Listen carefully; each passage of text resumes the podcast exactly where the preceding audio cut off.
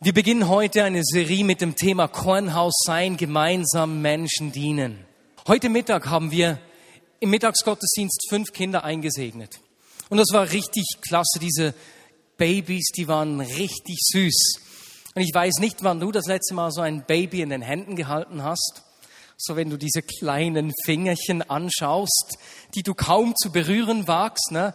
Ich habe manchmal Angst, wenn ich die Finger anrühre, die fahren gleich ab, weil die sind so klein und so zerbrechlich scheint es zu sein.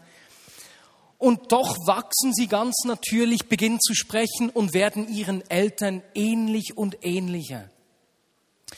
Meine Eltern sind ja aus dieser Auszeit zurückgekommen und vor zwei Wochen haben Caro und ich zwei Tage mit ihnen verbracht. Und das war echt lustig. Ich habe gemerkt, dass ich absolut eine Kombination aus meinen Eltern bin. Es gibt Dinge, da bin ich einfach ganz wie meine Mutter. Na, wenn es so stur sein und so angeht. Und dann gibt es Situationen, da bin ich wie mein Vater. In dieser Erbsubstanz, die mich geformt hat, waren all diese Informationen, die mich zu der Person machen, die ich bin. Und wenn wir uns das so plastisch vorstellen, du weißt, dass du ein Gewinner bist, ne? Das weißt du. Wenn man sich vorstellt, wie viele Millionen Spermien da diese Eizelle jagen und dass es dich hier gibt, wenn dann eine andere Samenzelle da zu dieser Eizelle gekommen wäre, dann wäre sonst jemand hier. Du bist ein Gewinner eines Rennens von Millionen von Sprintern, wenn man so will. Und nicht nur das, du bist nicht einfach nur ein Zufallsgewinner, ne, zufällig hat dieses Spermium A ne, äh, den, den, das Race, dieses, diesen Wettkampf gewonnen. Nee, du bist bewusst geplant. Gott hat dich gewollt. Er hat dich entstehen lassen mit all den Stärken und Schwächen, die du hast, weil es dich heute hier braucht. Er hat dich mit einer Berufung und mit einer Bestimmung geschaffen. Wenn eine andere Samenzelle, ein anderes Spermium gewonnen hätte, wärst du nicht hier. Du bist ein Gewinner. Und genauso wie Gott jeden einzelnen von uns ganz bewusst gemacht hat, mit Berufung und Bestimmung, so ist es auch mit unserer Gemeinschaft. Die Vignette Bern, wir haben eine Bestimmung, wir haben eine Berufung. Wir sind nicht zufällig hier. Ende Juni habe ich am Kennenlernkurs der Vignette Bern über die Geschichte der Vignette gesprochen. Es ging darum, vorzustellen, wer wir sind und was wir wollen. Und als ich über die Geschichte der Vignette Bern gesprochen habe, ist mir aufgefallen, dass es in unserer Geschichte einige Meilensteine gegeben hat, die uns geformt haben, die uns zu der Gemeinde machen, die wir sind. Ein kleines Beispiel, dass meine Eltern diese Begegnung mit dem Inder hatten, nach Indien eingeladen wurden, mein Vater dort geträumt hat, dass er in die Schweiz gehen soll, um eine, Gemeinde zu gründen. Und er hat ja wirklich kein Konzept, was das bedeuten soll. Er hat das nicht verstanden, hat das diesem indischen Leiter gesagt. Der war ganz begeistert, hat in dieser indischen Gemeinde von 100 Personen eine Kollekte gemacht. 100 Personen, ihr kennt die indischen Saläre. Und damals, Anfang 70er Jahre oder Mitte 70er Jahre, war das nicht besser als heute, eher schlechter. Die haben ihm 2000 Dollar mitgegeben und ihn in die, Schweiz zurückgesandt, um die Gemeinde zu gründen, damit er Tausende von Menschen aussendet, die anderen helfen. Ist das nicht Wahnsinn? Es ist ein Meilenstein, der unser Wesen, unseren Auftrag, wer wir sind, prägt. Und als ich so diese Meilensteine aufgezählt habe aus der Geschichte und gemerkt habe, was Gott da in uns reingelegt hat, ist mir ein Meilenstein aufgefallen, von dem wir heute die Bedeutung und die Auswirkung noch gar nicht wirklich abschätzen können. Ich denke, das ist eine Sache, die wir erst in den kommenden Jahren richtig entdecken werden. Und zwar geht es darum, dass Gott uns in den vergangenen Jahren Schritt für Schritt ins Zentrum geführt hat. In die wunderschöne Stadt Bern. Mitten ins Zentrum. Zuerst dass wir die Gottesdienste in der französischen Kirche feiern konnten. Und als wir dort nur noch einmal im Monat hätten sein dürfen, haben wir hier im evangelischen Gemeinschaftswerk Unterschlupf gefunden. Danach mit dem Eleven, dass wir einen Stock tiefer hier mieten konnten, dass Gott uns mit den Kinder- und Büroräumlichkeiten an die Zeughausgasse geführt hat, was nur eine Straße daneben ist, auch hier im Zentrum. Und jetzt letztes Jahr eben ins Kornhaus, das öffentliche Gebäude der Stadt Bern, das unseren Auftrag doch so bildlich beschreibt. Jetzt, wir könnten sagen, ein Gebäude, das ist einfach eine äußerliche Sache. Ne? Ist ja nicht jetzt äh, etwas vom Kern, das ist eine äußerliche Sache. Und ich glaube aber, dass das wie eine äußerliche Sache ist, eine Einladung für Gott, für etwas, das wir innerlich füllen dürfen. Ich meine, ich ziehe mich so an, wie ich mich fühle, wie ich bin. Meine Kleidung, mein Äußeres soll zeigen, wie es in mir aussieht. Sonst ist es irgendwie was vorgespielt. Und ich glaube, dass Gott uns hier eine Einladung gibt. Und wie zu uns Menschen in der Vignette Bern sagt, hey, ich, ich sehe, dass ihr euch in den vergangenen 30 Jahren nach bestem Wissen und Gewissen verschenkt habt und diesem Auftrag treu gewesen seid, euch zu verschenken. Und ich führe euch jetzt ins Zentrum dieser Stadt, in dieses öffentliche Gebäude. Seid ihr bereit, euch zu öffnen? Seid ihr bereit, dieses äußere Zeichen mit innerem Leben zu füllen und mein Reich mit Wort und Tat sichtbar zu machen, euren Auftrag an der Gesellschaft wahrzunehmen, euch für Menschen eben zu öffnen und ihnen zu dienen. Und ich glaube, das ist eine Anfrage von Gott an uns. Seid ihr bereit, in dieses neue Kapitel zu gehen? Oder wollen wir einfach feiern, was wir haben, dankbar sein für das, was wir haben und das verwalten, was wir heute schon besitzen? Und ich glaube, dass wir diesen Meilenstein gar noch nicht richtig erfassen und verstehen können. Wenn wir von, von Kornhaus sein sprechen, so dieses Bild eines Kornspeichers, das ist ja eines offensichtlich. Wir können nur das weitergeben, was wir auch haben. Wenn ein Kornspeicher leer ist, kann man da nicht Menschen versorgen damit. Und wenn wir in der Bibel schauen, gibt es natürlich eine Geschichte, die von vollen Kornspeichern handelt. Es ist die Geschichte von Josef in Ägypten. Josef, der den Traum des Pharaos ausgelegt hat, dass zuerst sieben fette Jahre kommen, in denen die Felder nur so überfließen würden von Getreiden und danach eben sieben magere Jahre. Und dass sie eben in den sieben fetten Jahren sammeln sollten, damit alle Menschen dann in den sieben mageren Jahren auch noch Getreide haben. Und das haben sie gemacht. Sie konnten nur weitergeben, weil sie etwas hatten. Das ist das Erste. Und weißt du, was das Zweite ist, was mir aufgefallen ist? Weswegen sind die Brüder von Josef nach Ägypten gekommen? Weil sie gehört haben, dass es in Ägypten noch Getreide gibt. Das heißt, wenn wir volle Kornspeicher haben, wird das auch Menschen anziehen, weil die hören werden, dass es da noch etwas gibt. Karl und ich waren in den letzten Wochen bei verschiedenen Personen aus der Vignette Bern eingeladen und wir haben eine Frage jeweils auch gestellt und das war, wie hast du Jesus kennengelernt? Und zumindest zwei Personen haben uns erzählt, wie sie jemanden kennengelernt haben, der mit Jesus gelebt hat. Und wie sie gemerkt haben, der hat etwas, was ich nicht habe, das möchte ich auch. Das ist nicht eine ermutigende, eine ermutigende Geschichte. Ein voller Kornspeicher, ein richtig tolles Feedback. Ja, die Frage ist, was haben wir denn zu geben? Was hast du zu geben? Was habe ich zu geben? Was ist diese Frucht in meinem Leben, die unseren Kornspeicher füllt? Und die Frucht, die Menschen anziehen wird. Wir haben uns im ersten Halbjahr Gedanken gemacht, wie wir aus der Ruhe leben können. Und in einer Predigt über den gesunden Lebensrhythmus, habe ich über das Gleichnis des Weinstocks gesprochen. Und dabei haben wir gesehen, dass es für eine Rebe absolut natürlich ist, dass sie Frucht bringt. Johannes 15,5 und 15,16. Wir lesen da, ich bin der Weinstock und ihr seid die Reben. Wenn jemand in mir bleibt und ich in ihm, trägt er reiche Frucht. Und dann im Vers 16, nicht ihr habt mich erwählt, sondern ich habe euch erwählt. Ich habe euch dazu bestimmt, zu gehen und Frucht zu tragen. Frucht, die Bestand hat. Er hat uns erwählt und dazu bestimmt, Frucht zu bringen. Und wenn wir in ihm bleiben, bringen wir ganz automatisch Frucht.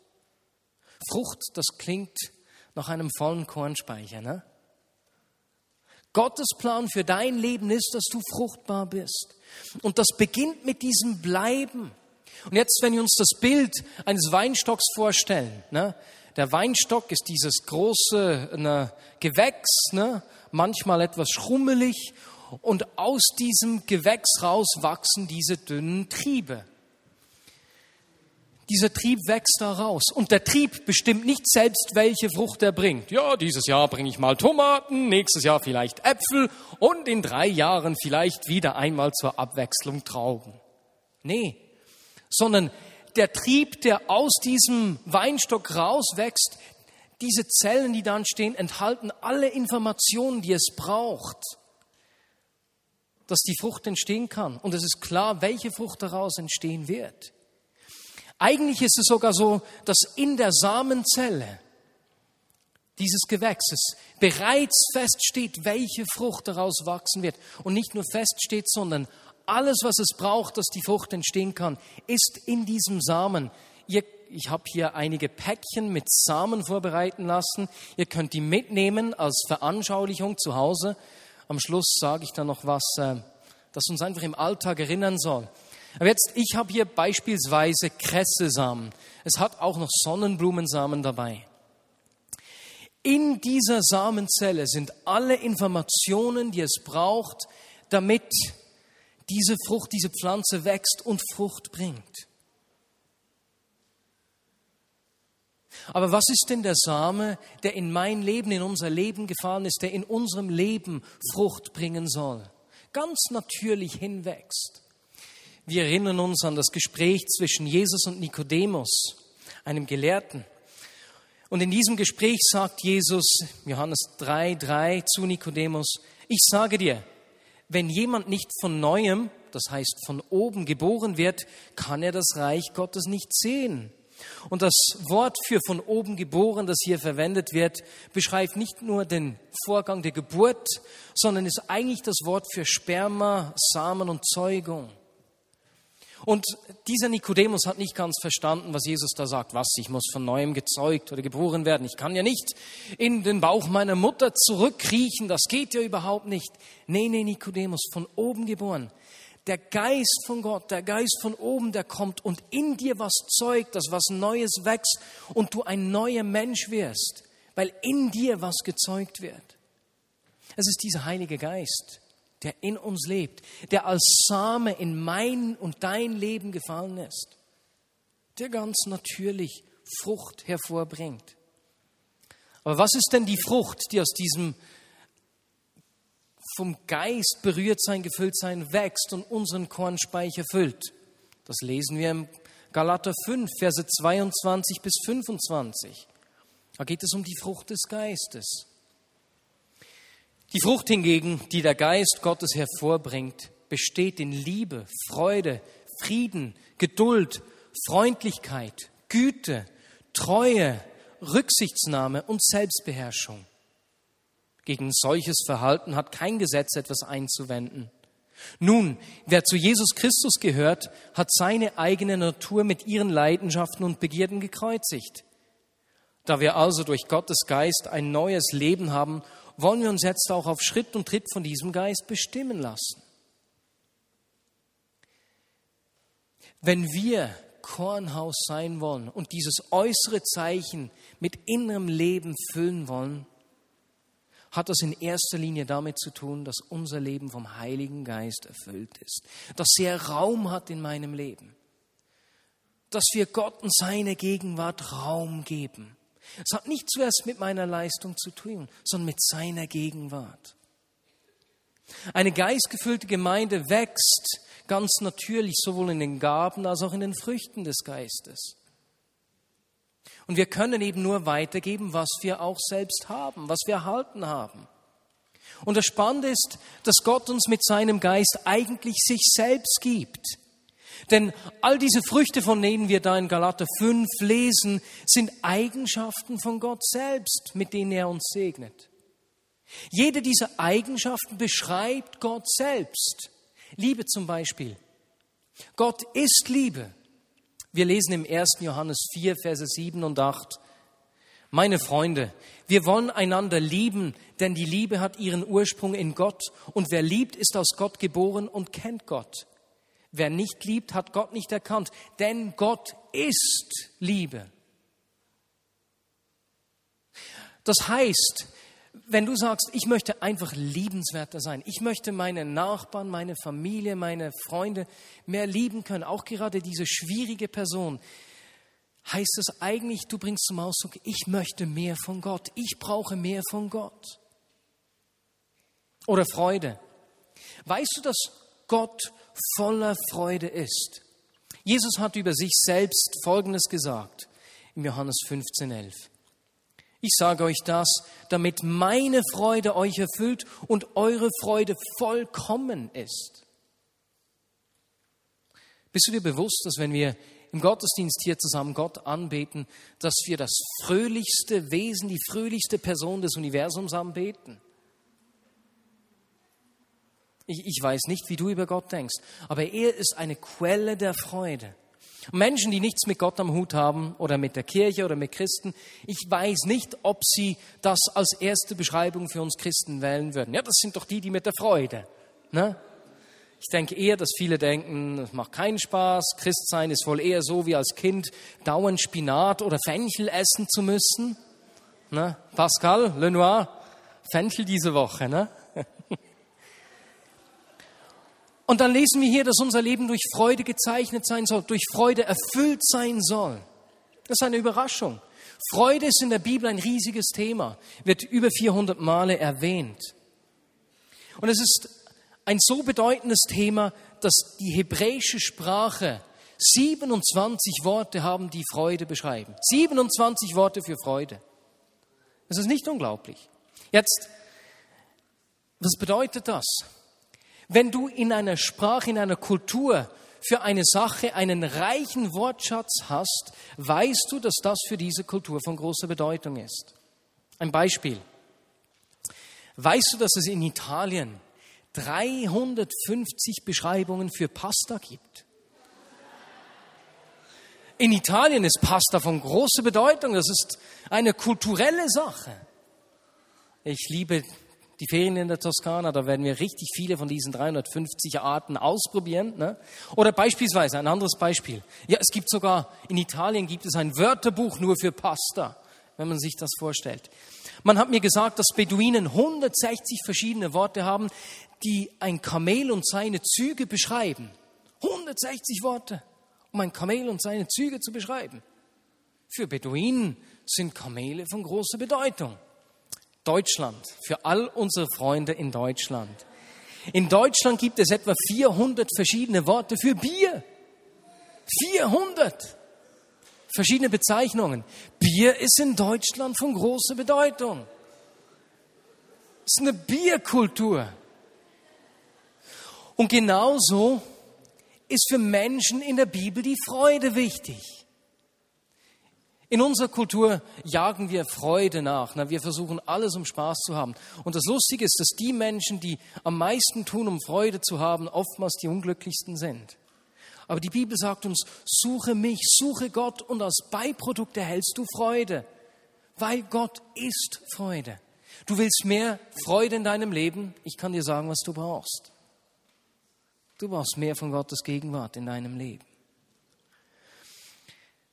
Ich könnte noch einige weitere Dinge machen, aber da kürze ich jetzt etwas ab. Ne? Frieden könnte ich noch etwas darüber sagen. Geduld habe ich mir auch noch was notiert, aber das lassen wir sein. Wenn wir diese Früchte des Geistes anschauen, die hier im Galater 5 beschrieben sind, beschreiben die alle Eigenschaften und Charakterzüge von Gott. Gott ist Liebe. Und weißt du was? Gott ist auch heilig. Und manchmal ist es für uns schwierig, wenn wir so die unterschiedlichen Charakterzüge haben, ne?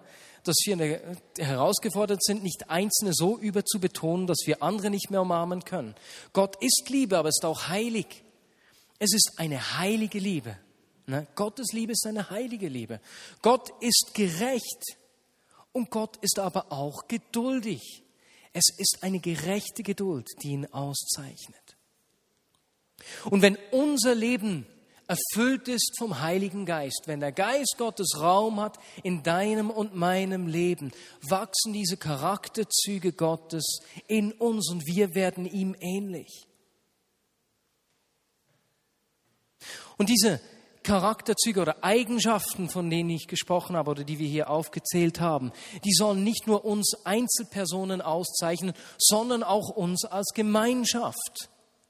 Das heißt, wenn du in einer Familie, in einer Kleingruppe oder eben in der Gemeinde siehst, dass diese Eigenschaften spürbar und sichtbar sind, dann siehst du, dass der Heilige Geist da Raum hat.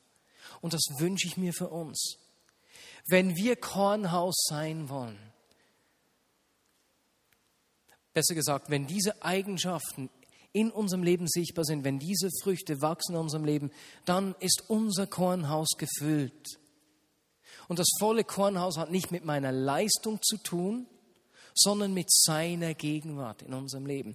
Und so sagt Paulus da im Galater 5 eigentlich dann auch, hey, was ihr braucht, sind nicht mehr Regeln, was ihr noch tun sollt, sondern was ihr braucht, ist mehr von Gott, mehr Heiligen Geist in eurem Leben. Und diese Eigenschaften wachsen natürlich als Frucht daraus. Das wünsche ich mir. Für dich und für mich. Jetzt lass uns doch diese, diese Sämchen nochmals zur Hand nehmen. Ich möchte, dass uns das in die Woche begleitet. Deswegen habe ich auch so etwas Praktisches, das wir mitnehmen können. Und ich meine, die Frucht des Geistes wird dort am sichtbarsten, ne, wo man es am wenigsten erwarten würde. Beispielsweise, du hast einen richtig streitsüchtigen Nachbarn. Dort dass dort sich Liebe, Geduld, Frieden zeigt. Ne? Dort kostet es am meisten. Deswegen mein Vorschlag, lasst uns doch einfach als Erinnerung daran, dass wir Gott gerade dort Raum geben, in diesen Situationen, die Samen genau dort sehen, wo es uns daran erinnert. Beispielsweise, wenn du eben einen streitsüchtigen Nachbarn hast, dann seh doch diese Samen in ein kleines Töpfchen im Treppenhaus. Und wenn du durchs Treppenhaus gehst, zu deiner Tür kommst, hast du dieses Pflänzchen, das wächst und dich daran erinnert, Jesus, lass diese Früchte des Geistes in meinem Leben wachsen.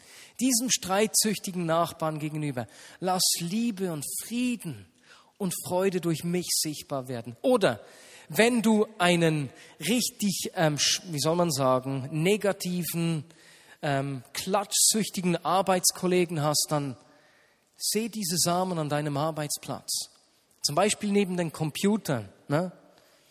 oder, oder neben den Spritzen für alle Krankenschwestern und kranke Brüder. Wie, wie nennen sich die? Ich weiß, Pflegefachmänner und Pflegefachfrauen. Richtig, sehr gut. Dann seh das an deinem Arbeitsplatz, wo sich daran erinnert, dass du an deinem Arbeitsplatz Gott Raum geben wirst, dem Heiligen Geist Raum geben wirst, dass diese Früchte des Geistes auch in deinem Leben, in diesen Situationen sichtbar werden.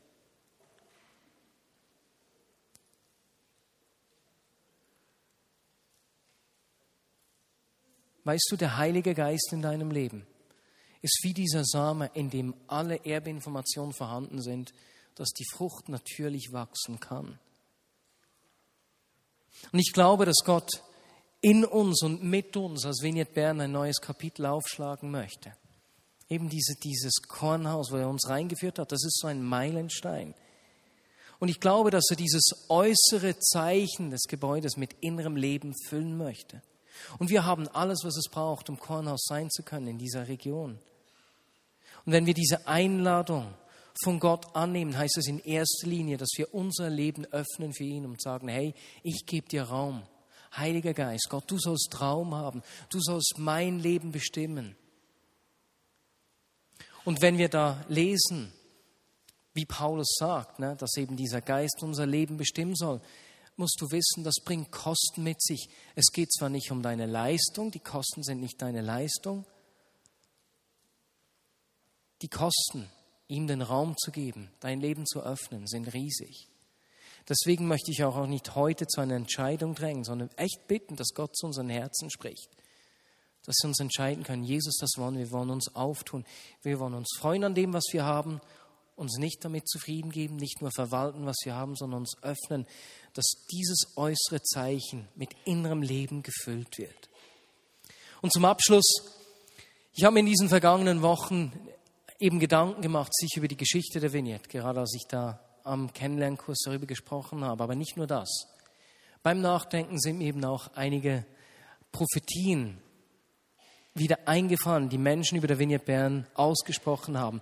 Sicht der Zukunft, was Menschen denk, gedacht haben, was Gott durch die Vignette Bern tun möchte. Und einige dieser Prophetien, die wir von Menschen aus allen Erdteilen eigentlich erhalten haben, handeln von einem Aufbruch.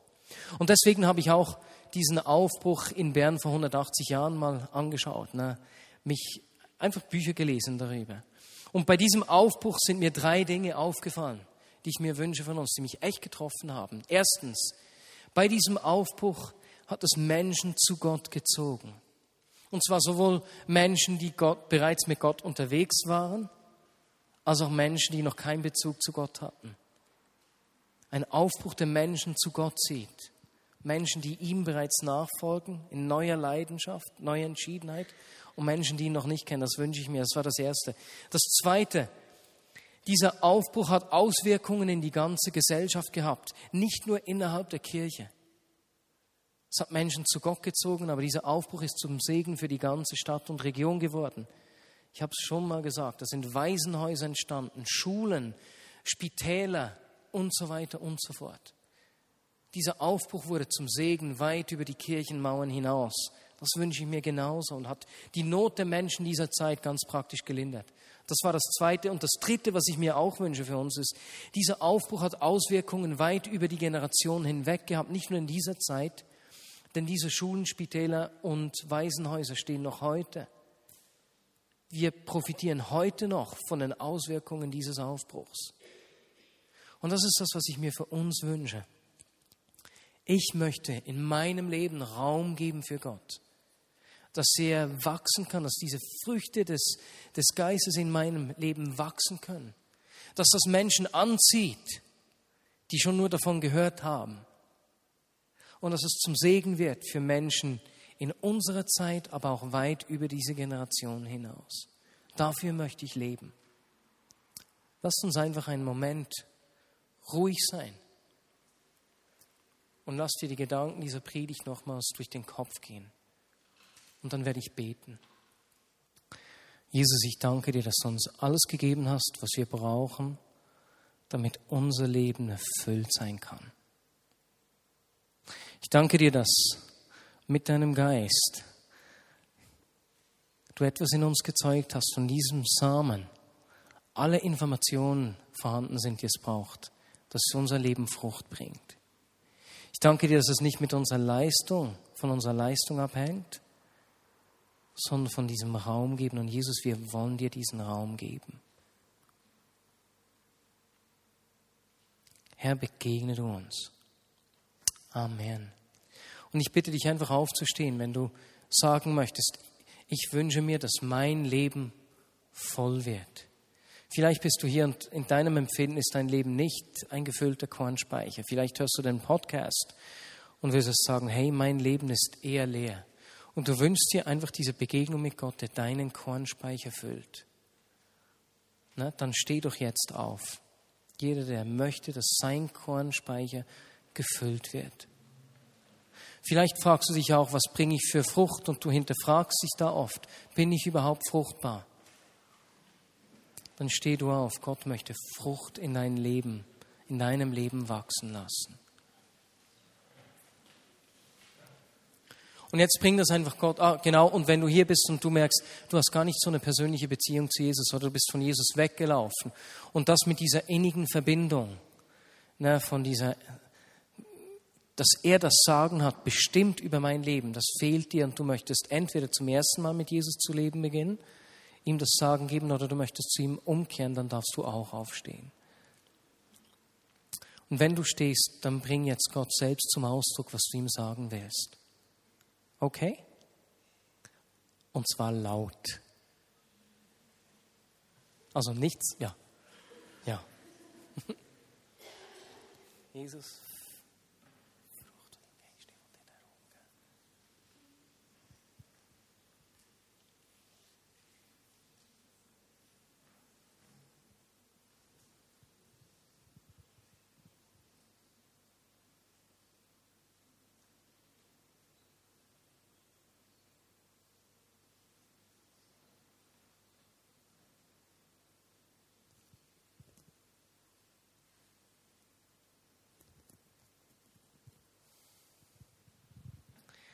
Und Herr, ich weiß, dass du unsere Gebete ernst, äh, ich weiß, dass du unsere Gebete ernst nimmst. Lass diese Frucht in unserem Leben wachsen. Jesus, ich wünsche mir Freude im Übermaß. 27 Worte für Freude. Jesus schenkt uns Freude im Übermaß. Liebe. Ha. Liebe ohne Ende. Geduld. Selbstbeherrschung. Lass uns ein überfließender Tank von Selbstbeherrschung sein. Jesus, lass diese Früchte in unserem Leben wachsen. Frieden. Amen.